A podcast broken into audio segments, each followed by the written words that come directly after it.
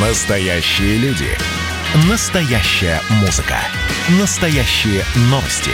Радио «Комсомольская правда». Радио про настоящее. 97,2 FM. эм. Максим Соколов. Мнение. Во всем виноват не только Чубайс. Публицист Максим Соколов специально для радио «Комсомольская правда» подводит авторские итоги прошлой недели. Анатолию Борисовичу Чубайсу не впервой преодолевать невзгоды.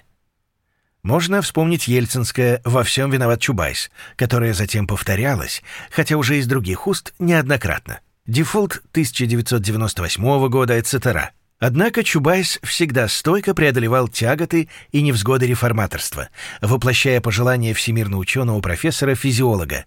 «Так ты доставь мне собачку фигуристую, чтобы она, стерва, бодрилась бы под ножом». Сегодня, когда над реформатором снова сгустились тучи, вроде бы самое время фигуристо бодриться. Но сложность в том, что причина неприятностей теперь иная. Прежде причиной был какой-то конкретный провал, по итогам которого делались орг-выводы. Суровые или не очень. Нынче никакого особенного провала, как, впрочем, и успеха нет, а Роснано решили раскассировать, то есть переподчинить в соответствии со сказкой беспечальный монастырь. В одном монастыре братья была человек в пятьдесят. Монастырь был богат. Жили монахи припеваючи, никакого горя не знали. Что дошло до царя и вызвало его гнев. Как это монастырь беспечальный? Я царь, а у меня и то печали хоть отбавляй. Не знаю, где на войну и на все денег взять. Или, как писалось в школьном стишке вековой давности, «И ребятки были мирные, и резвились, и паслись, и мозги их были жирные, и отчасти заросли». Такой случай самый опасный. ЧП еще можно как-то замять и разрулить, но гнев на беспечальный монастырь не разрулишь. Не поможет и самая фигуристая бодрость. Хотя дело тут не столько в Чубайсе, который, кстати, в очередной раз может быть переброшен на новое поприще, например, на гигатехнологии, где он разовьет такую же бурную деятельность, сколько в мучительном желании высшего начальства сочетать административно-командную систему с высочайшим либерализмом. Иначе говоря, создать архиэффективную шарашку, руководители и сотрудники которой наслаждались бы при этом всяческими вольностями. Вероятно, тут очень сильна память об атомном и космическом проектах, когда в кратчайшие сроки были созданы две отрасли мирового уровня. Бомба есть бомба. Ее пощупать можно. Хотя лучше не надо. Спутник есть спутник. Вот и хорошо бы без Лаврентия Павловича Берия и его методов, конечно, сделать нечто подобное в области мирной экономики. Проблема в том, что без крайне жесткого администрирования не получается. Если бы Курчатов или Королев стали бы объяснять тирану на теперешнем птичьем языке, что вот у нас цифровизация, джайл, инновация широким фронтом, но вот с конкретным вашим пожеланием пока что не вытанцовывается, хотя лет через пять или десять все будет в лучшем виде, судьба таких Курчатовых и Королевых была бы незавидной. Не помогла бы даже территория смыслов, а скорее так дополнительно озлобила. Но желание и невинность соблюсти, и капитал приобрести — страсть как велико. Так что, скорее всего, нанотехнологическая феерия продолжится на прежних принципах. Хотя, может быть, уже без Чубайса.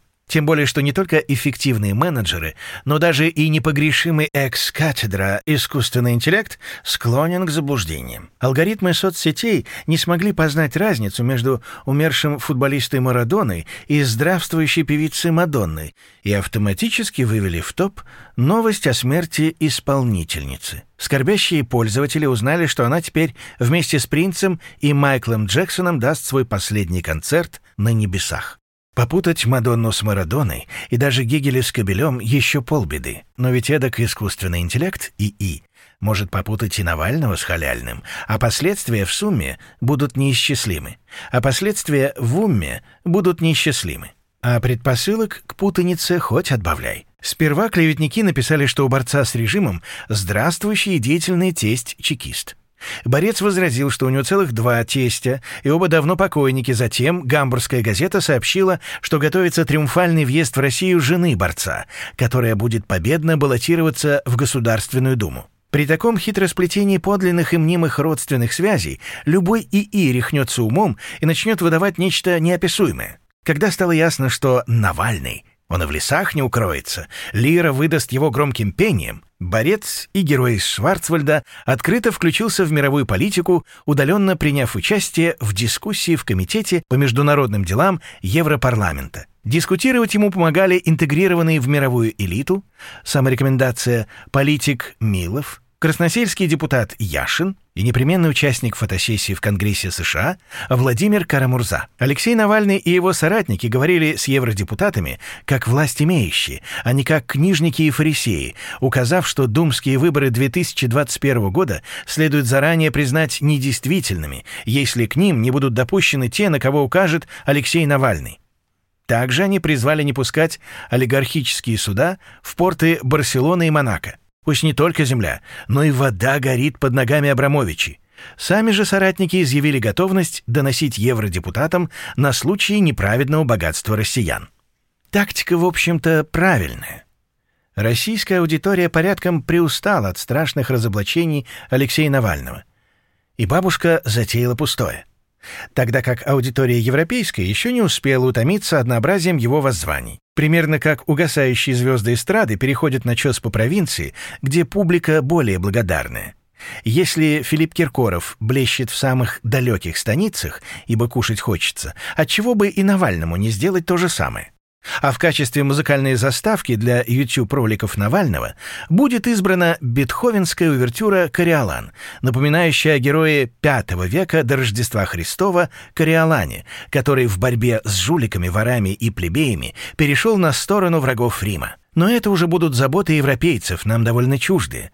Домашние же заботы — это COVID-19 и Новый год, находящиеся в странном сочетании. Впрочем, диетолог Григорьян, выступая перед трудящимися, сумела объединить эти темы. Она призвала не пить шампанское в новогоднюю ночь, так как алкоголь в сочетании с калорийной едой может привести к нежелательным реакциям организма, тем более во время заразы. Сделайте себе обычный ужин в 7-8 часов. Можно открыть шампанское, но не обязательно его пить.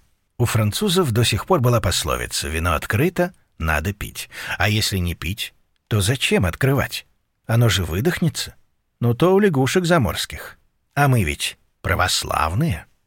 Максим Соколов. Мнение.